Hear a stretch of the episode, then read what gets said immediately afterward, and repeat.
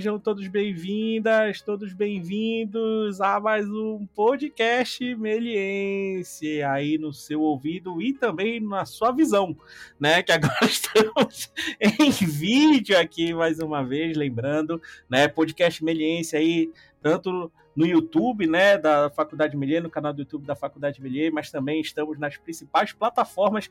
E meu amigo Will, lembrando, agora estamos também no Apple Podcast. Tão chique Não, demais. Ouvi disso, ouvi é. disso Tô, tô, por dentro, tá? O pessoal só fala disso agora. Então a galera que tem aquele seu glorioso iPhone ali que gastou milhões e milhões de reais ali comprando seu iPhone, também pode ouvir. Ou tem o iTunes ali instalado no seu computador, né? Pode nos ouvir aí ma magicamente no Apple Podcast. Então, lembrando, Spotify, SoundCloud, Deezer, Apple Podcast, Google Podcast e também no Castbox. Aqui estamos em um monte, um monte de lugar aí, vários streams, principais streams. E como mercado. imagem, onde a gente está enquanto imagem? Imagem estamos no YouTube, né? No canal, o famoso, o famoso YouTube, YouTube né? Da Faculdade Melier aí no canal, então você pode ver lá, né? Nossos, nossos os apresentadores, esses rostinhos maravilhosos, né? Os nossos convidados também, vocês podem olhar lá, ver esses grandes bate-papos aí, ver imagens também, a gente insere algumas imagens também pode ver trabalhos de TCC de alunos, também making off, lembrando que estamos com making off, né, meu amigo? Voltamos com making off. É, agora estamos com esse novo formato, né? O formato, na verdade, está retornando, né? Retornando, é o retorno, é o retorno, o retorno é, do making off. O mais legal é mesmo ver em vídeo, né? O making off nem é Sim. sonoro, ele é completamente é... audiovisual. Ele tá em podcast, né? Para quem tá ali lavando aquela louça, né? Também tem formato podcast, para quem quer ouvir um bate-papo, curiosidade, ele tá em formato podcast também, mas o principal lá do Make Off é em vídeo, né? E o podcast, quem quiser ver o rostinho aí, ver algumas coisas a mais, é só entrar no YouTube da Faculdade Melier. Às é isso, a, pessoa, a pessoa quer ver só a imagem, não quer até desliga o áudio, só ver. Isso, bota no mute, só ver lá essas, essas maravilhas aqui. Nunca viram o professor lá na cara deles, aí tá ali, estão vendo agora, né? Entrei lá. Então, meu amigo, vamos falar hoje de, vários assuntos, na verdade, né? Vamos trazer convidados, onde a gente vai é. tratar um pouco sobre visão, trabalho autoral, cultura e referência também, um pouco falar sobre vocação, criatividade aí também nesse podcast, né? E hoje vai ter assunto a rodo aí pra gente tratar, né, meu jovem? Eu acho, acho que hoje a gente vai sobrevoar vários assuntos, vai se vai ser um momento assim de, de abrir horizontes. Vamos nessa. Boa, é isso mesmo. E, aí, quem e para isso, pro, pro né? programa, quem tem? Para isso nós temos grandes convidados aí, Isadora e Rafael do Sinistra, estúdio de design e futuramente estúdio de animação. Tudo bem, pessoal? Bem-vindos aí ao nosso podcast. Obrigada. Bom dia para vocês. Como estão? Bom dia, boa tarde, boa noite. Né? Verdade, dependendo do horário aí quem tá Tá Alunos que estão lá no Japão nos ouvindo, ninguém sabe, né? Também nos ouvindo. Então, boa tarde, boa noite, bom dia para todo mundo. Bem-vindos, pessoal. Obrigado mesmo por ter, pela presença de vocês. Espero que vai ser um grande papo aqui com vocês e tem muito assunto aí para a gente tratar. Mas antes, né, como a gente sempre faz, né, um resuminho um pouco aí dos nossos convidados, o que, é que os nossos convidados fazem, né? Nada, nada mais do que justo apresentá-los. Então, Rafa, que já nasceu artista, desenha desde criança, recebeu muita influência de animes, mangás e em 2017, né, depois de todas essas referências aí, abriu um estúdio com quem? Junto com a nossa querida Isa, que está aqui, que é um estúdio sinistra, né, que acabamos de falar aqui, onde desenvolveu diversos projetos gráficos, sempre com uma visão mais conceitual sobre a imagem. Durante os dois últimos anos trabalhou com design de produto na Go. Atualmente estuda animação na Beleza, então é meu aluno aí, tá no terceiro semestre, então tá, tá, tá vendo ela como já tá enjoado, acho que de mim aí, por sinal, né? E trabalha com concept art, artist na Metafy, tá? Então, esse é o grande Rafa que está aqui presente já já vai falar mais um pouco com a gente. A Isa gosta de projetar ambientes de interação desde a sua infância, desde a época da Barbie, e passou a adolescência lendo sagas e ouvindo música. Em 2017, também junto com o Rafa, que acabamos de falar, abriu lá o estúdio de design e futuramente estúdio de animação, segundo eles, né? Trabalhou muito com e abrindo, depois de abrir esse, esse estúdio, trabalhou muito com design no começo. Então decidiu se especializar em gestão de projetos e equipe, né? Viu uma brecha ali dentro do estúdio e começou a se se interar mais nesse mundo. Logo, hoje faz pós de produção executiva e criativa na Faculdade Melier e está migrando o estúdio para a animação depois disso. Então, galera, tem muita gente falar aí, né, meu amigo Will? Tem muita gente conversar. Então, por favor, meu amigo, faça, faça as honras da casa. Então, bem-vindos aí ao programa. Já faz tempo que eu queria trazer eles, são feras aí. Também dei aula para o Rafa no primeiro semestre aí da graduação. É, já conversei com a Isa, a gente já bateu papo até num podcast já. Já bateu, já trocou ideias. O que eu queria para a gente começar, assim, é vocês falarem um pouco da chegada de vocês até a Melier. Vamos dizer, fazer um, uma retomada assim da carreira de vocês, da formação de vocês. E como que vocês chegaram aqui na Melier, na animação? É, como que vocês chegaram, vamos dizer? Qual é esse, esse resumo histórico? A gente é fruto de pandemia.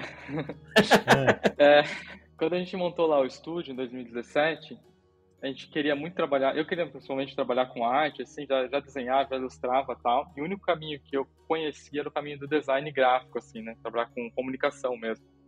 Porque eu já venho de uma família que tinha estúdio, meu pai já é designer também.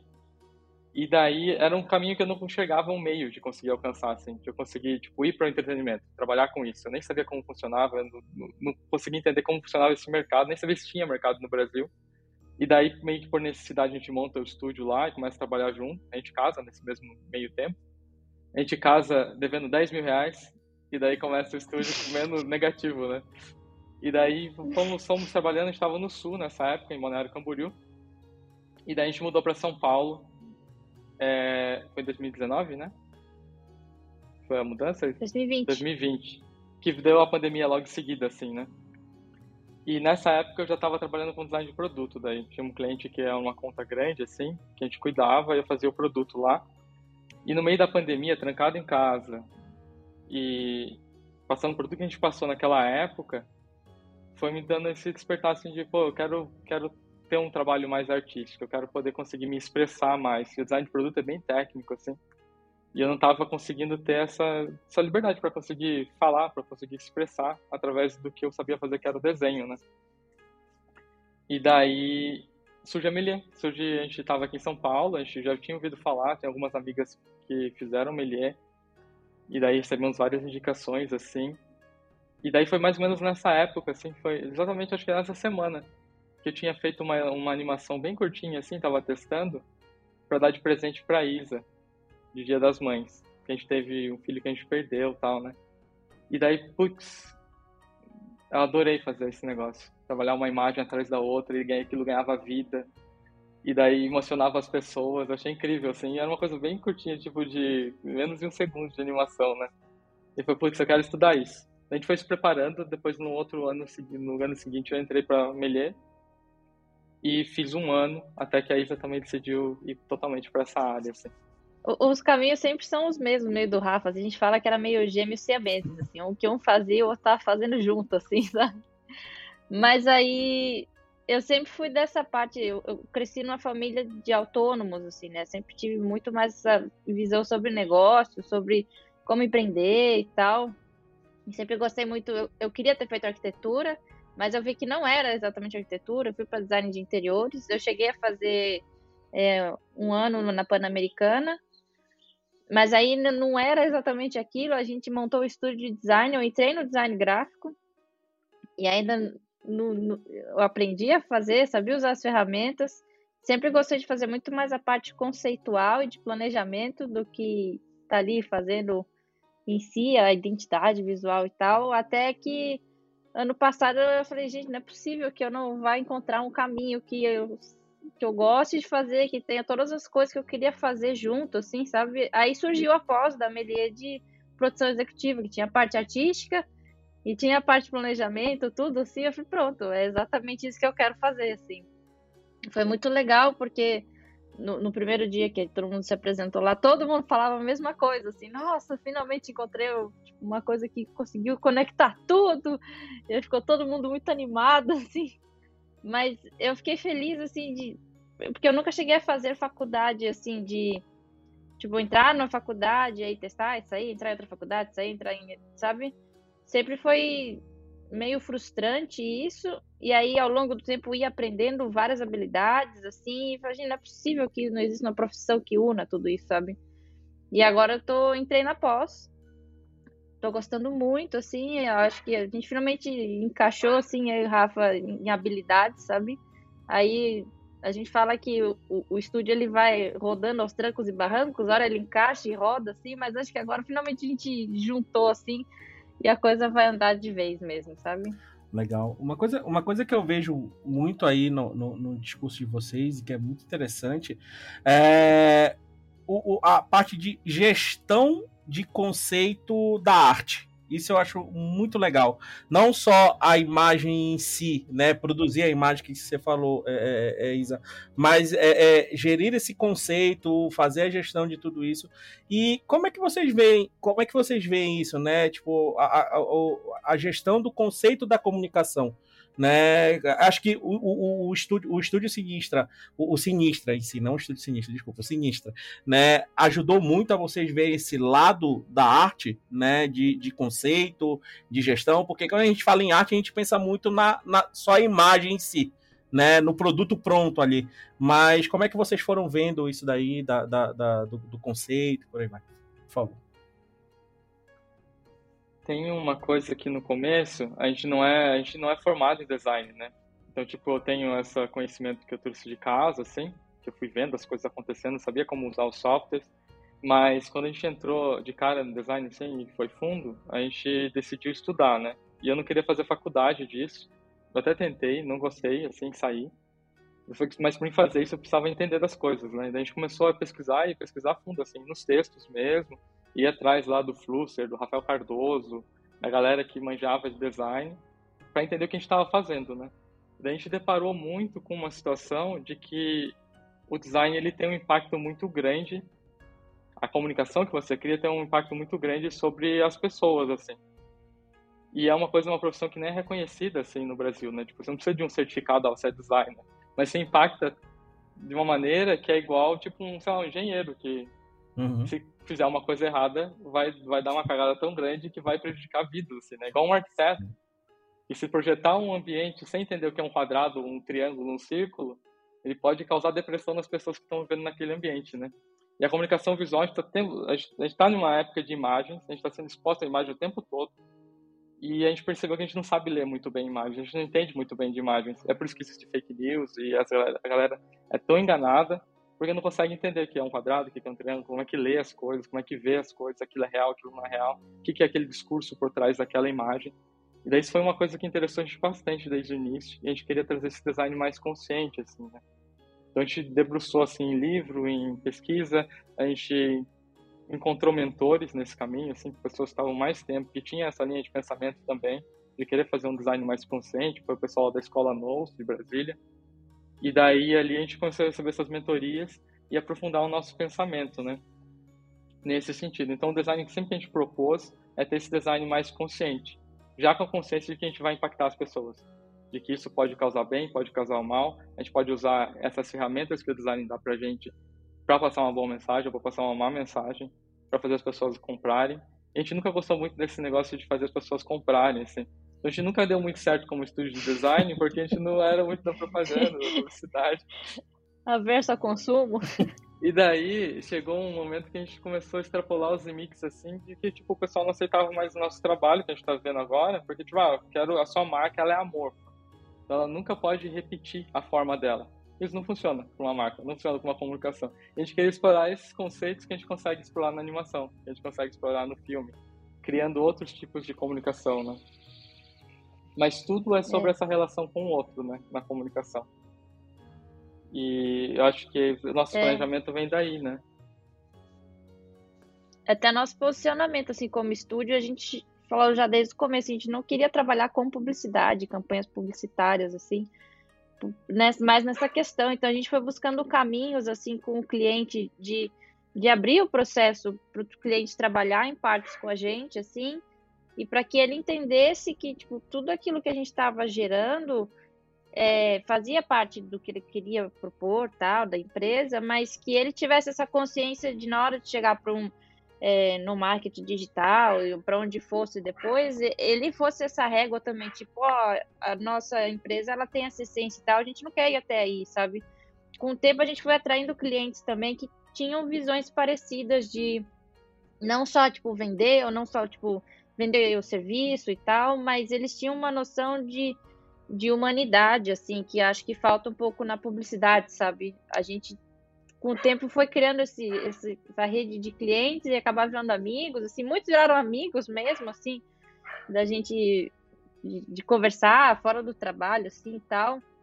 Mas eu acho que é, eu acho que é importante, sim, uma das coisas que a gente trouxe na Sinistra foi de que as coisas que a gente queria pôr para fora eram mais importantes das coisas que a gente precisava vender, sabe? Então a gente falou muito não no começo e a gente se lascou bastante no começo também, assim, né? Parecia meio arrogância até, mas, mas era, era uma teimosia, assim, que eu agradeço hoje, porque a gente conseguiu se definir, se posicionar pelas coisas que a gente acredita, sabe?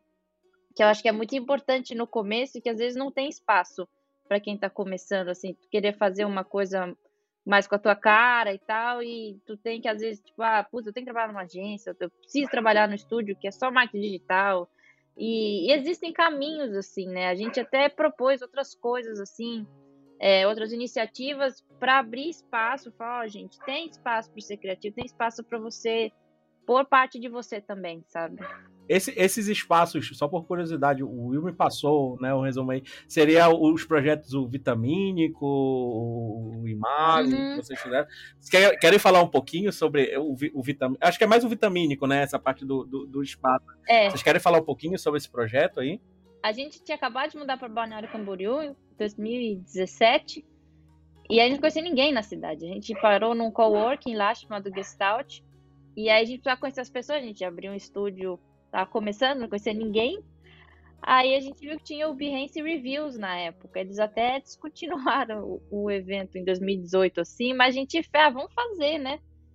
A ideia do, do evento era um dia só, você chamava vários profissionais, aí tinha avaliação de portfólios e tal, eles davam umas medalhinhas, assim.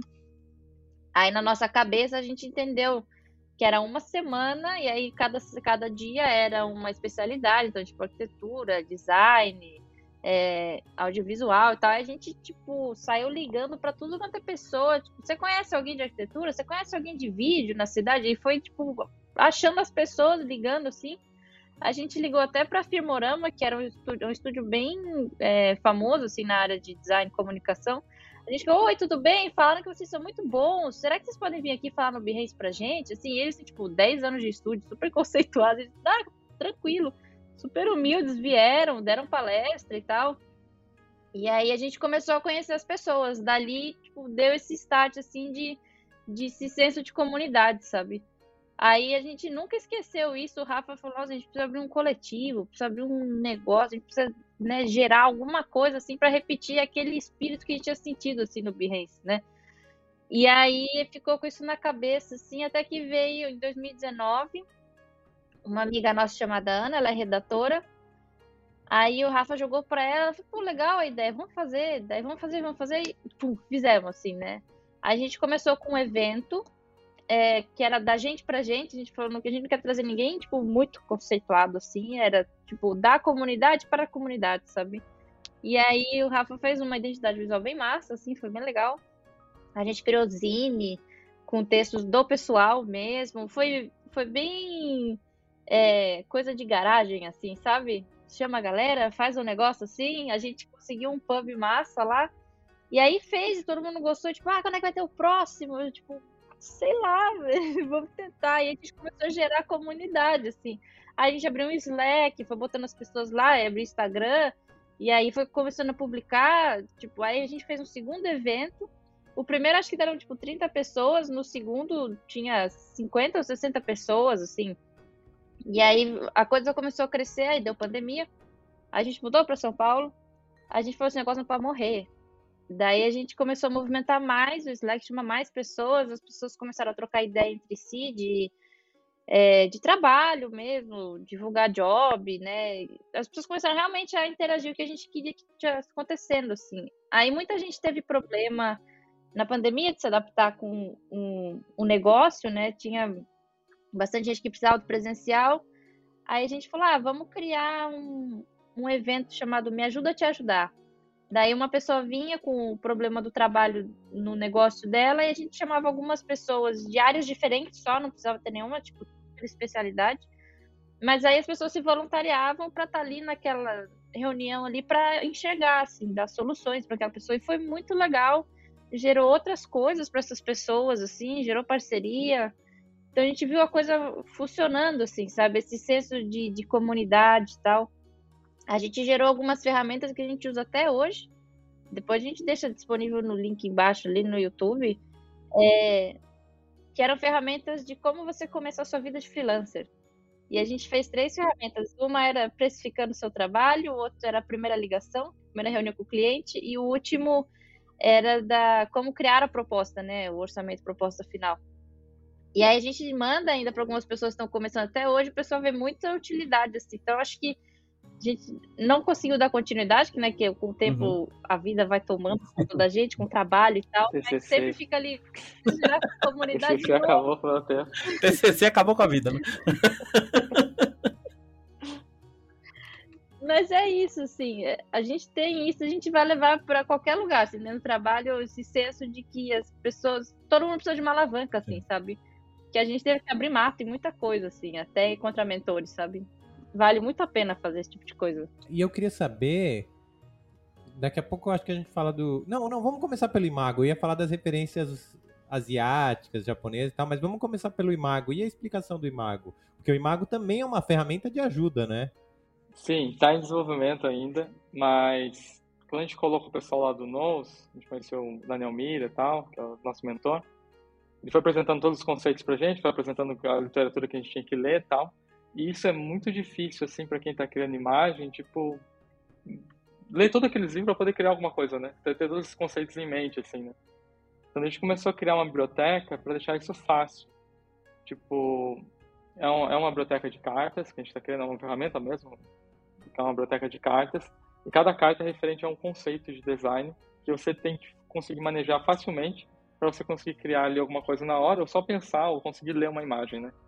A gente tem vários deckzinhos, assim, um de forma geométrica, cor, é, iluminação, é, textura, e daí vai passando por todas essas, essas áreas de composição de uma imagem mesmo, e daí tem acessível, assim, para você conseguir conversar com o time. Tipo, ah, tô falando de azul nesse sentido conceitual aqui, mas eu quero que essa imagem tenha a aplicação da forma em vermelho, ela tem que ser quadrada na forma, e a gente vai trabalhando com conceito, a parte simbólica dela e a parte formal, né?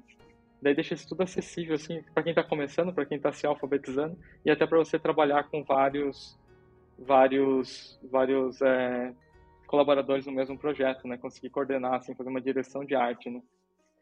E daí a gente começou a produzir essas cartas, chamou uma galera também para trabalhar com a gente, alguns professores de semiótica, pessoal lá do NOS, a, a Ana também estava no Vitamínico. A galera que estava no Vitamínico foi se juntando para criar essa ferramenta, né? A gente está usando internamente. Ana tá mas não tem nada para rua ainda. A gente não passou. Quem quem quem está interessado assim, a gente bota para dentro. Às vezes faz alguns hackathons para desenvolver algumas cartas, tal, discutir ver se funciona ou não funciona. Mas está bem interno por enquanto. A gente pretende lançar ano que vem, assim, terminar toda essa correria de TCC, essas coisas. E tá tipo num caminho de, de processar assim, né, as coisas.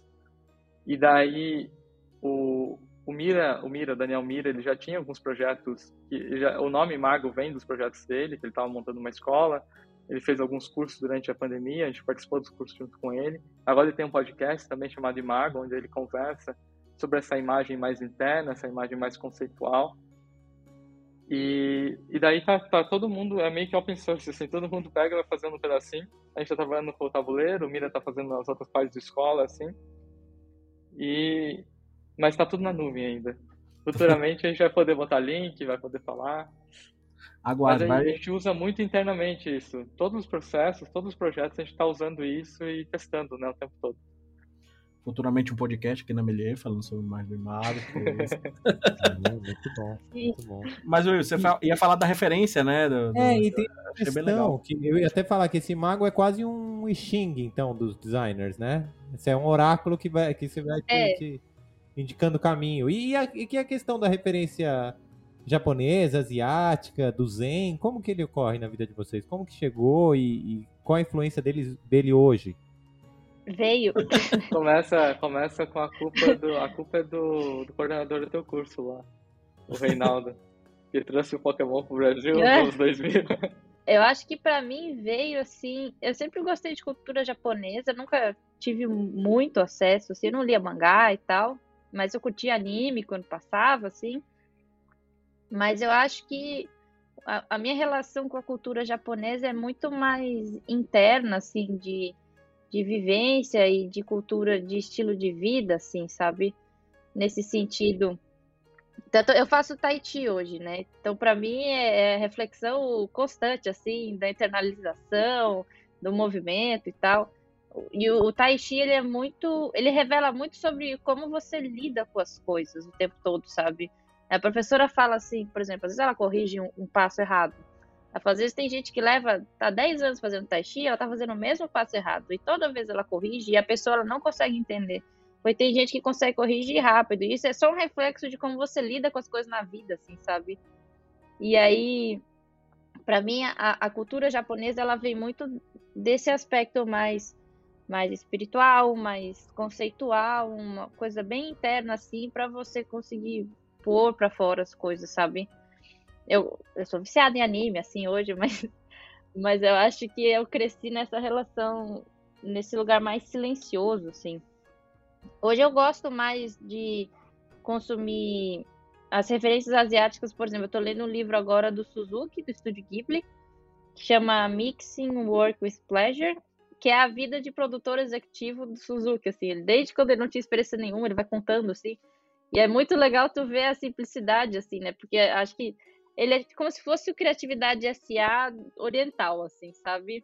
São duas linhas de pensamento, tu vai, vai comparando, assim, e, e eu me identifiquei bastante, assim, com, com o Suzuki, na forma de lidar, na simplicidade que eles têm, assim, na cultura de, de ter tão pouco recurso e, e se aprimorar tanto na técnica e não importa qual técnica seja, eles conseguem aprimorar muito pela falta de recursos, sabe?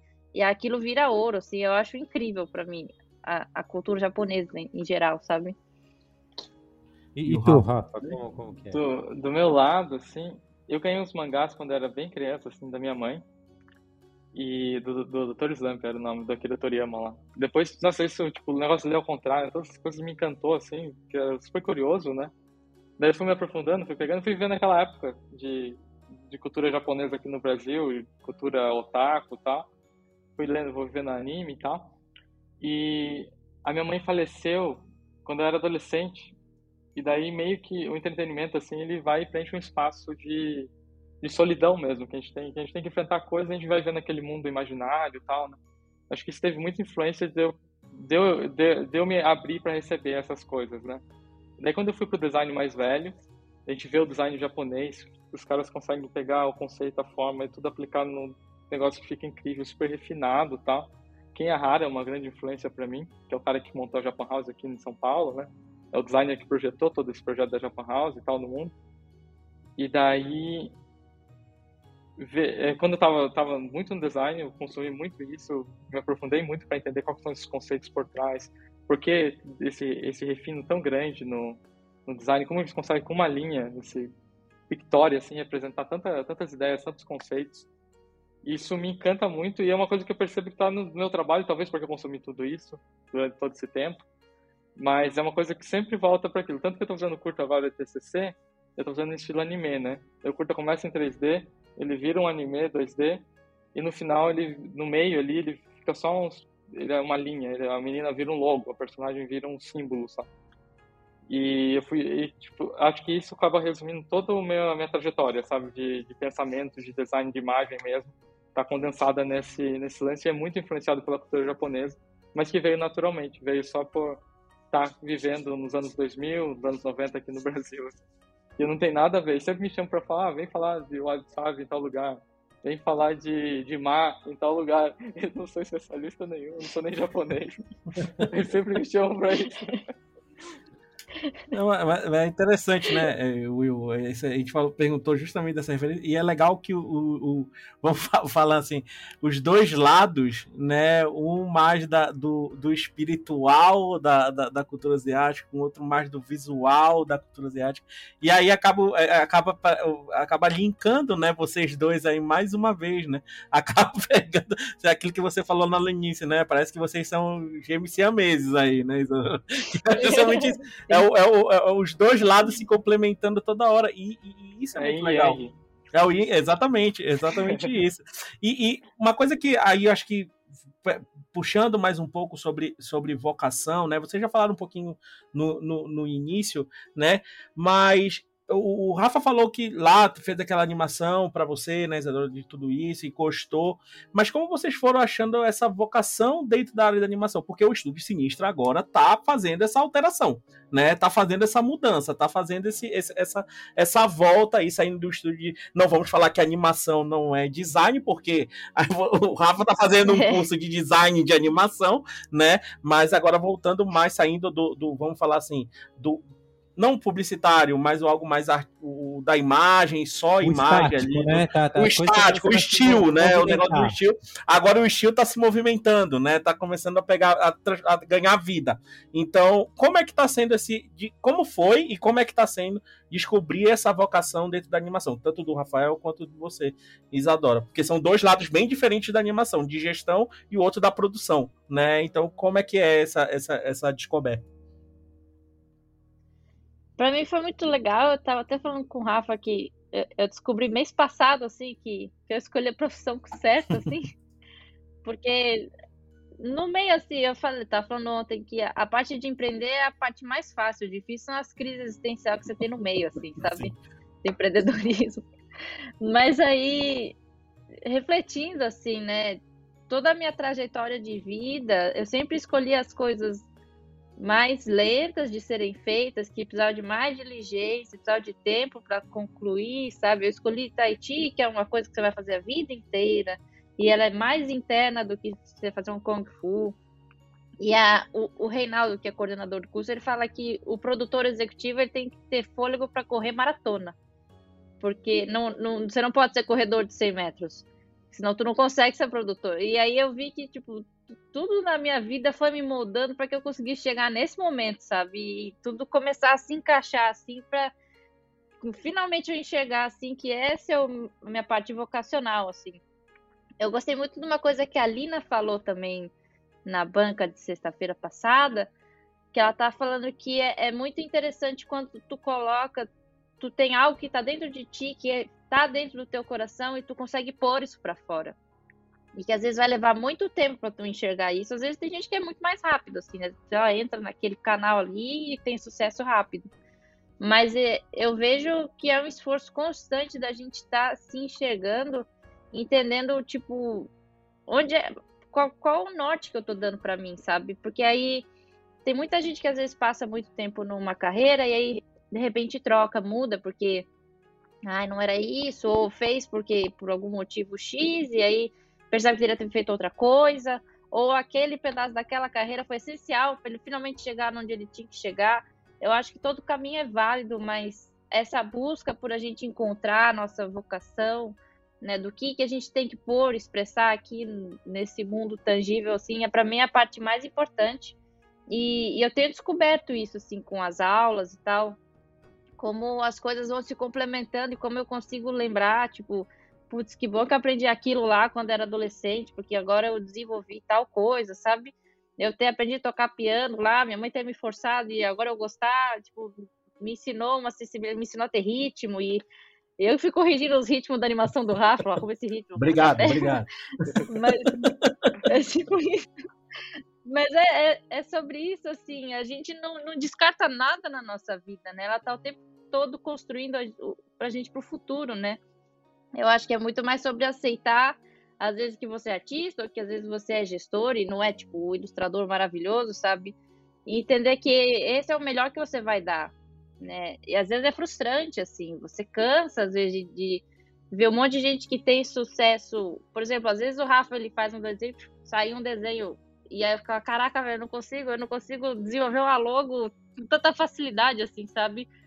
Mas aí eu fui entendendo que eu não, o meu resultado ele é lento, sabe? Ele precisa de constância, ele precisa ter essa paciência, essa diligência, para eu entender que tipo eu tenho que estar tá fazendo a máquina rodar, sabe?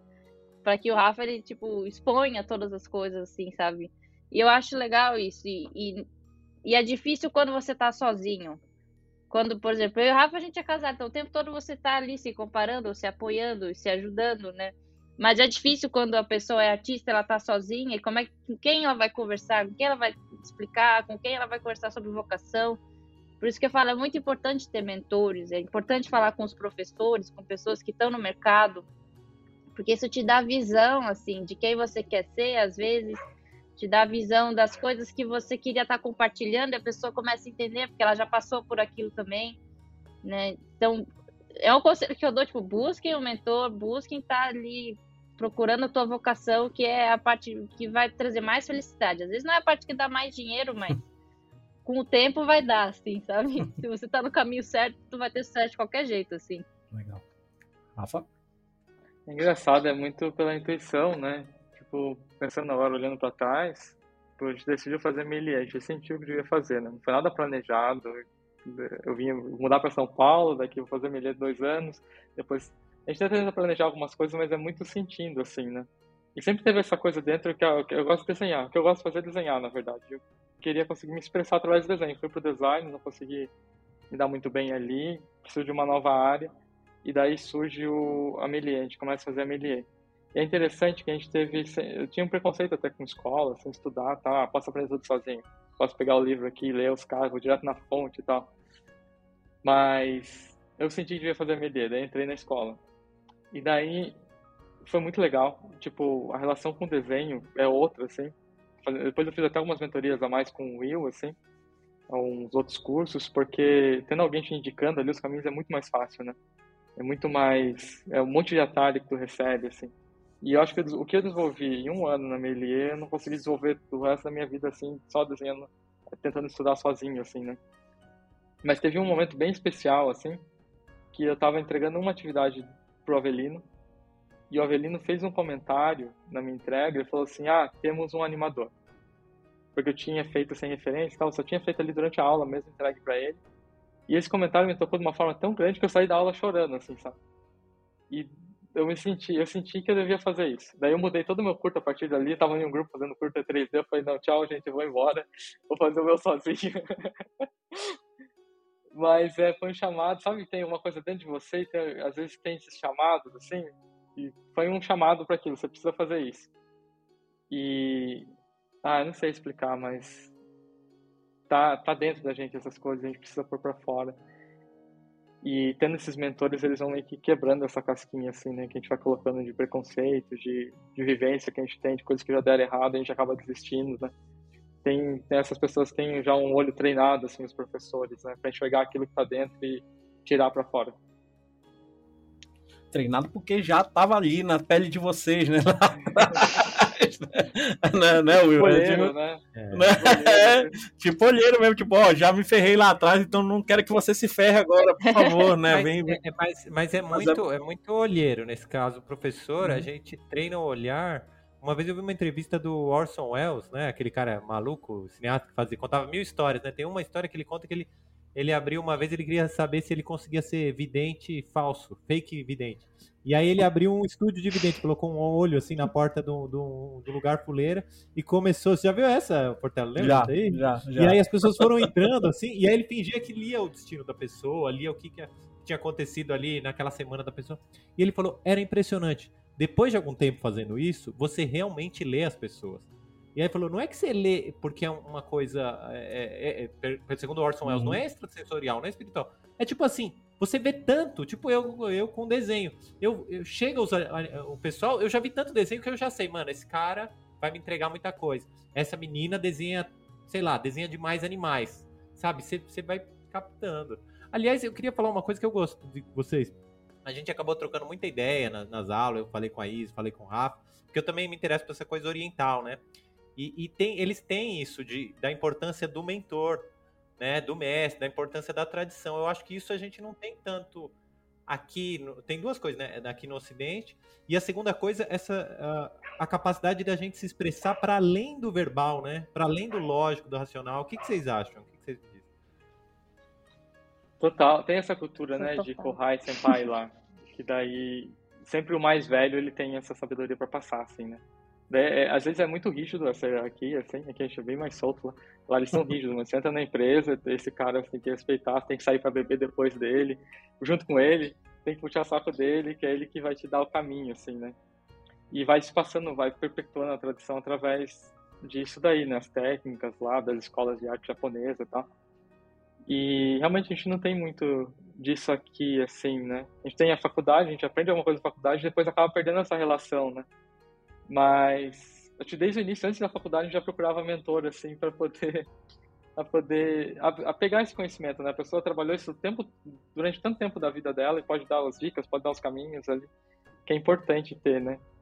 Agora esse lance do abstrato ali, japonês, do não tão racional, né?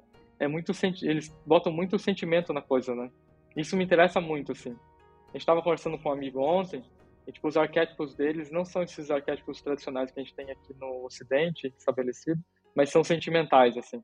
Ele bota esse personagem, ele é angústia, esse personagem é força. E daí ele consegue trabalhar todo esse sentimento e às vezes não tem uma palavra. Aponho lá, ela não fala nada e você consegue entender a força dela, a, o espírito da, da personagem sem, precisar falar, né? E a gente é muito explicativo no Ocidente, né? A gente vem de uma cultura do texto, né?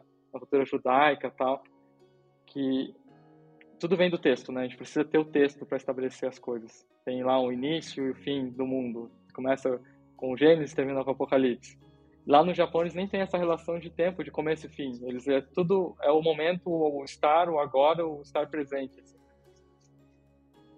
E daí isso acho que é engraçado que isso molda a cultura inteira, né? O jeito que eles falam. Eu estou estudando japonês, o tempo verbal é totalmente diferente, assim. Eles estão sempre no momento. Você recria o passado quando está falando do passado. Não existe passado, é sempre o presente. É, o jeito que eles escrevem, o jeito que eles contam história, o jeito que eles fazem a arte deles. Olha aquelas pinturas japonesas, ela não tem uma leitura que a gente tem tradicional aqui, tipo, os elementos são todos espalhados e, e eles estão presentes ali, ele não tem uma leitura ocidental que você ah, pega essa linha, você vai lendo aqui, vai, termina aqui, né? Não tem começo, não tem fim. É tudo o agora, assim, né? Isso é, isso é muito interessante. E quando eu acho que quando o Ocidente vem junto com o Oriente, como aconteceu lá no Nouveau, no Art Deco, na verdade, com essa, aquele movimento do japonismo, quando vem para a Europa, toda vez que tem esses choques, assim, dessas duas linhas de pensamento, surgem coisas muito poderosas, né? Esses movimentos artísticos que a gente teve, o... Lá do antes do Art, Art and não lembro o nome do cara agora, Christopher Dresser, quando ele começa a receber essas influências e traz isso para a Europa, surgem coisas muito novas, muito muito legais, assim. E acho legal que a gente está nesse mundo globalizado. A gente, é, a gente é a geração do mundo globalizado. Ele nasceu, cresceu com a internet, então a gente pode pegar, a gente pode pescar ali, pegar e criar coisas novas, né? E essa é uma coisa que a gente, quer, a gente pretende muito, né? De poder misturar tudo. A gente é uma, quando a gente está no estúdio também, eu misturo minhas ideias com o da Isa, sempre esse choque entre duas, duas coisas, assim, para gerar uma nova, né? Não, eu fiquei refletindo sobre isso, assim, é, na arte marcial é muito mais sensorial, né? No, por exemplo, na China tem vários tipos né, de arte marcial. Eu não sei porque que eu caí no Tai Chi, e, e, o Tai Chi tem várias linhas, assim, e eu caí na que é a parte mais interna possível, assim. Caí, peguei uma escola, fui e caí no lugar mais interno possível. E aí, eu sempre vim desse lance mais sensorial, assim eu cheguei a desenhar, fazia desenhos em grafite e tal, mas nunca foi minha linguagem, sabe? A escrita nunca foi minha linguagem também. Né? Tanto que para mim a música faz muito mais sentido, o piano era mais tipo, ó, oh, tá vendo essa música? É isso que eu quero dizer, sabe? Tipo, só que a interpretação da pessoa. Então, acho que no lance japonês, assim, no oriental, o sensorial é, é essencial, assim, para você entender né? É, eles não começam teorizando para depois agir, eles agem primeiro e aí eles vão começar a compreender, né? A partir das experiências que eles têm, eles vão puxando as teorias, assim. E você vê muito claro isso no Shodô, que é aquele, aqueles pincéis grandes e tal, que o pessoal faz os ideogramas e tal, né? Eles meditam, tem toda um, uma preparação para você chegar ali que fala que daí você vira, tipo, o pincel e a pessoa vira uma coisa só e você deposita tudo ali, sabe? Eu vi na Japan House de uma menina que fez o Shodô, ela era síndrome de Down, e aí a mãe dela ia perguntando, né, é, para cada um que ela fazia, ela perguntando as histórias, do porquê que ela tinha feito aquele, o que ela tinha sentido e tal. E era um negócio tão profundo, assim, sobre a relação com o humano, sobre a observação dela com o mundo, que você chegava a chorar, assim, de ver, tipo, um papelzinho, assim, em preto e branco, sabe? Não tinha nada, assim, mas é, era incrível, o negócio era muito expressivo. Então, esse lance do sensorial, do silêncio que existe na cultura oriental, que aqui a gente tenta preencher todos os espaços, né? A gente vê isso na música, que ela é toda preenchida, a gente não, não pode ver um vazio, tipo, ah, a música travou, peraí, sabe? E, e é tão natural ter esse silêncio, essa pausa, que é, é esse mar, esse espaço em potencial para que você se insira na obra, assim, ou que você coloque você ali naquilo, sabe? É, esse lance do oriental, para mim, acho que é o ponto essencial para o tempo que a gente está vivendo agora no, no Ocidente, assim, de, dessa super informação, assim, esse excesso. A gente precisa muito abrir esse espaço, sabe? Porque senão a gente se enche de referência de Behance, de ArtStation, a gente vai se a gente vai perdendo a nossa segurança com o nosso interior, a nossa intuição, assim.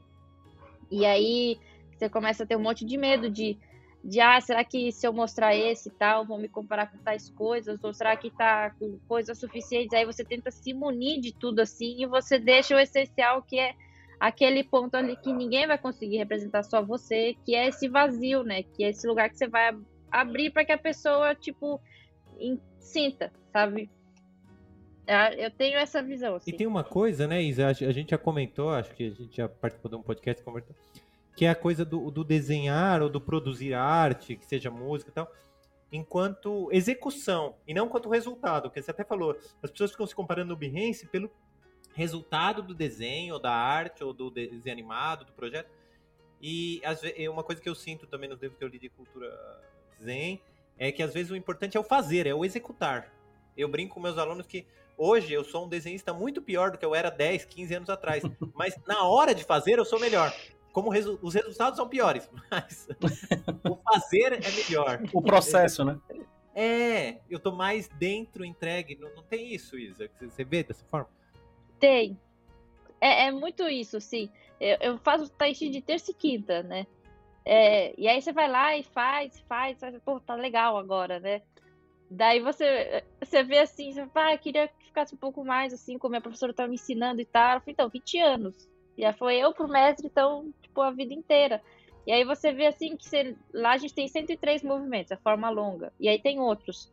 Aí quando você chegar, eu tô quase no fim de aprender ela inteira. Não é o fim, sabe? É só o começo. Depois que você tem só isso, aí você vai pegar isso de base para aplicar. Então é tipo esse processo constante de você repetir e aprender e se aperfeiçoar é o que torna a gente, sabe? Não é todos os 57 livros que eu li, ou os 37 certificados que eu tirei, e os 20 portfólios que eu tenho no Behance, assim, sabe? Mas é. A gente precisa estar nesse processo de aprendizagem, assim. Eu, eu tive muita dificuldade na escola de aprender, é, porque eu não anotava. E para mim eu tenho que ver, ouvir e repetir várias vezes. Então, as professores não iam repetindo, então às vezes eu não anotava e era tão difícil para mim escrever que aí eu ia amar várias vezes na escola por causa disso, sim. Mas eu acho que quando a gente entende o nosso processo. Aí quando eu me liguei que o meu processo era esse, né? Porque até então eu nem sabia que tinha formas diferentes de aprendizado, assim. Mas quando eu me liguei, assim, eu comecei a buscar caminhos onde, eu, onde repetia. Então, por exemplo, o Kumon é um, é um exemplo perfeito, assim, de repetição.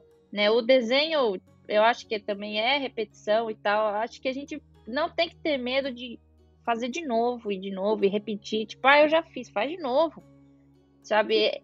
Esse medo que eu acho que o oriental ele não tem. Ele sabe que ele vai repetir aquilo a é, vida inteira. Pintando a cerca, que ele não né? vai chegar Pintando a cerca lá. Ah, Karate Kid. Né? É exatamente isso, cara. Uhum. eu brinco nas minhas aulas, é eu brinco nas minhas aulas que eu, eu vario os exercícios só para os alunos, porque no fundo eu falo, o ideal era a gente desenhar todo dia a mesma coisa durante a seis meses. Coisa. É a mesma Nossa, coisa. Eu, tu faz todas as aulas sempre, né? Tu tá fazendo Oi? a mesma aula, tu tá fazendo a mesma aula sempre, porque você tá estudando sempre uma turma nova, né? Como que é? Como que é? O, não, o Will tá tem... fazendo a mesma aula. Porque ah, tá é, eu não uso. Eu não, turma... eu não uso slide, eu uso sempre o mesmo, porque é isso, é tipo, mano, vamos desenhar o crânio de novo. E no fundo eu falo, mano, eu, no meu sonho era dar uma aula uma vez que eu desenhasse o crânio do primeira aula até a última do semestre. Só isso, os alunos todos desenhando. Mano, porque isso, isso é um oriental, né? É pintar a cerca, não é, o, o, o Portela? É. Sim, não, perfeito. e, e, e, e, tira o casaco, põe casaco, né? A verdade é. Mas eu, uma coisa que é interessante, trazendo para animação isso que eles falaram, do, do, da nossa cultura, né? Da cultura, da, da, da cultura ocidental, é, a gente é muito ditado em regrinhas, né? E isso a gente vê muito com os alunos. Acho que o, o, vocês estão passando por isso, Rafael está passando por isso. Tipo, muito aluno pergunta assim: olha, como é que eu faço isso? Tem um jeito certo de fazer isso? É, é, não, não existe um jeito certo de fazer isso.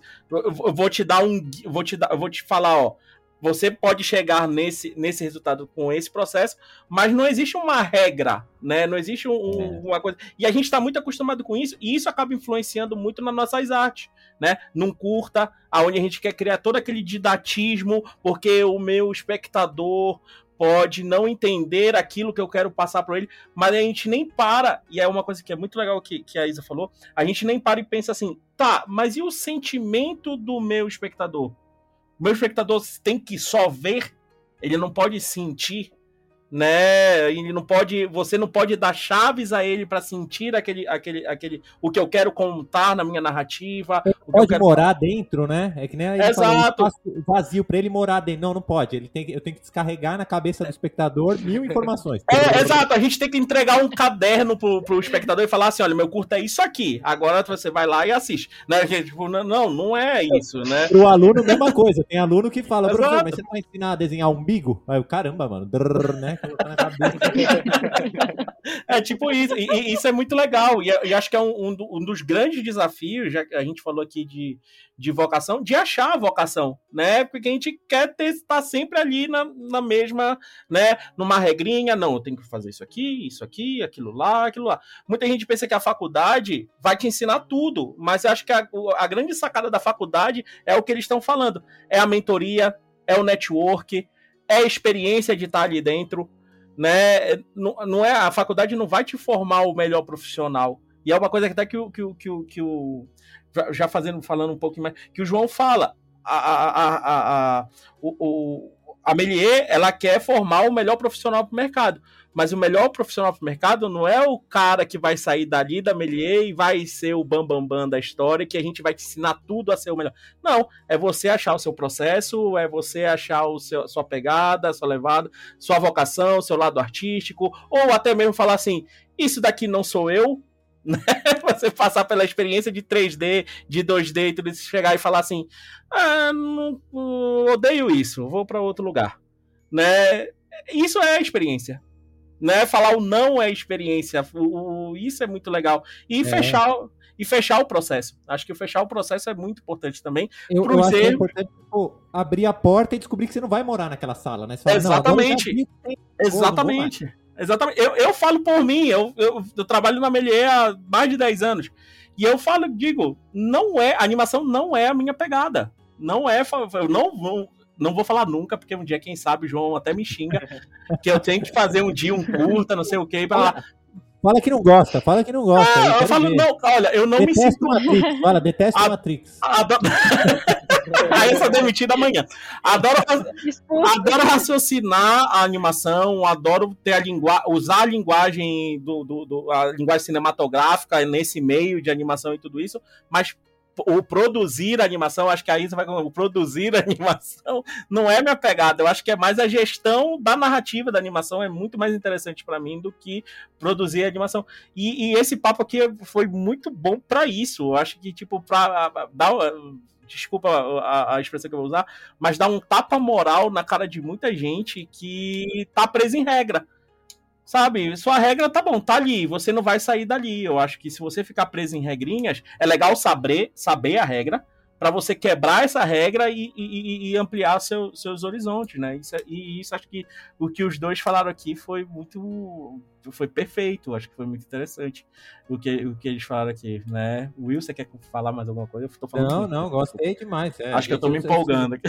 É, não, mas é, esse papo faz a gente viajar mesmo, Refletir, né? né? É... Uma jornada interna, né? Você fica nessa. Não, e é muita coisa é muita coisa que a gente fala para os alunos, né? Tipo, até linkando ao nosso outro projeto, que é o, que é o Making Off, muitos alunos só vão ver que estão errando quando eles param, pensam, respiram, silenciam, né? Se acalmam é. e aí vai ver o erro que está cometendo ou um caminho ao contrário do que está seguindo pode seguir, por aí vai e acaba finalizando um projeto ali e, e isso isso é muito legal.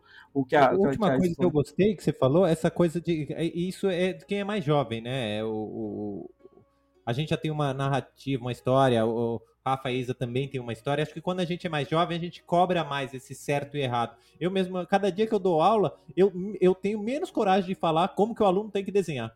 Tem dia que eu só desenho na frente dele e falo, olha, eu só sei desenhar assim. Eu não sei se é certo.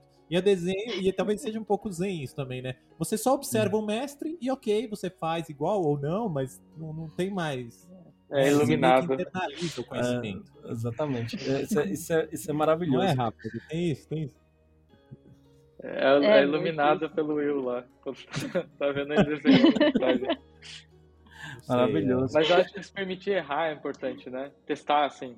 Por exemplo, a gente testou design, a gente testou várias outras coisas. A gente fez giz, parede de giz. Uma época a gente fazia lettering de parede de Nossa. giz. É aquele momento mais fez, mais fez pra falar que não gosta, né? De... Não gostou, Isa? Foi, foi traumático, Isa? Ah, é ruim quando você ficar segurando o projetor, tá? Segura assim ah, e fica. Nossa. Porque os espaços eram pequenos. E segura aqui. Porque já tinha o desenho antes, né? A gente desenhava antes na, é, não, na folha gente, é. e depois projetava na parede. Meu né? pai. Eu já fiz de giz, mas Nossa. eu fui direto, eu fui na louca. Eu não tenho paciência, eu não tenho paciência, eu não tenho. é, como se chama? Disciplina. Disciplina. Assim, é, é, que a gente não tinha talento. Eu falei, ah, não. o nosso é o contrário, né? É, eu, nesse, nesse, nesse, sentido, eu sou muito ocidental, é muito, é muito funileiro, né? Funileiro. Chega o carro e eu vou descobrir se eu sei mexer no carro. Chega. Desmonta todo o carro primeiro, né? pra depois achar o erro, né? Mas, é... eu tinha muito isso, tipo, ah, eu não acho a minha profissão, não sei o que eu quero fazer, sabe? Daí, tipo, só achei com essa idade agora, só com 26, 27 anos. Mas é um processo, né? A gente não vai saber no começo, vai acertar, tipo, ah, eu sou um animador, eu vou entrar aqui direto na minha ideia, vou me formar, vou direto pra Pixar, e da Pixar vou fazer tal coisa. Não tem nada, tudo é, tudo é aberto, né? Uhum. Achou, Se né? permitir errar, testar, já era, né?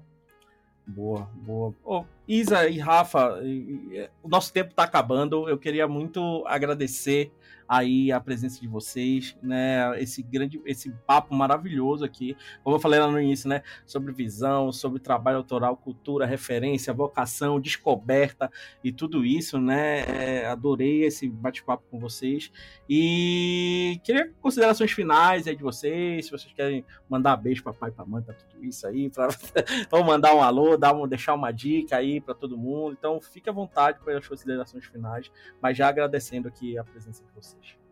Acho que a minha consideração é que ninguém consegue crescer bem sozinho. Então, ache uma pessoa, ache um mentor, ache um amigo, companheiro, qualquer coisa. Mas eh, a vida é compartilhada com o outro. E isso serve para sócio, né? Todo artista precisa de um gestor, precisa de um produtor. É, acho que esse é o meu conselho, assim, minha dica. Ah, eu quero só agradecer, na verdade. Agradecer pela oportunidade de estar aqui tendo esse papo. Com saudade do Will. Tem que ter uma... Semestre que vem eu vou fazer as aulas extras lá de desenho. Obrigado também, Portela. E sigam a gente lá na Sinistra, que se vocês seguirem a gente vai postar, vai postar o processo. Vai postar esse processo de mudar o estúdio de design para um estúdio de animação. Boa, legal. Qual, fala, quais são as redes sociais de onde a gente pode achar os trabalhos de vocês, o trabalho da Sinistra? É, é sempre bom vocês falarem aqui onde pode ver o portfólio de vocês aí, fique à vontade também. A gente está no Instagram como Sinistra Design. E a gente tem o site Olá. também, que é sinistradesign.com. Boa. Tá lá. Boa. Então, o pessoal que quiser ver mais aí os trampos do Rafa, da Isa aí juntos, né? Podem, podem ir lá olhar aí nas redes sociais, no site.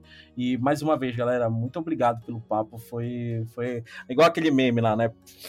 Abriu aqui a mente, né? Fez, fez uma... Foi um momento de, de reflexão zen, Foi um momento é, de reflexão, exato. exato. É, passar aquela, aquele, como se chama? O rodinho. É, do jardim japonês, assim? Sim, é, sim, na areia, né? Aquele arado ali, aquele rastelo, assim, fica Verdade, verdade, foi, foi, foi, ótimo, foi ótimo esse papo. Will, meu amigo Will, ó, falei que sempre aparece alguém aqui no final, ó, sempre dá um alô aí, né? massacote, nosso massacote, né, Will? Satanás. Satanás. Beleza? Will, fechamos aqui então o nosso podcast? Fechamos, mestre, foi um prazer aqui ouvir vocês. Pô, que bom. Passar esse momento juntos. Foi e... maravilhoso. Então, galera, Ficamos por aqui nesse podcast meliense. Lembrando, o podcast meliense você pode escutar aí nas principais plataformas de streaming, né? Google Podcast, Apple Podcast, agora estamos lá também, né? O SoundCloud, Spotify, Cashbox, Deezer, então pode encontrar a gente aí no canal do YouTube da Melier também. Estamos em vídeo, quem está nos ouvindo aí, se quiser dar uma olhadinha no nosso rostinho lá, no rostinho dos nossos convidados também, por favor, entrem lá e fiquem à vontade. Beleza? Então fechamos mais um podcast meliense. Um forte abraço e tchau!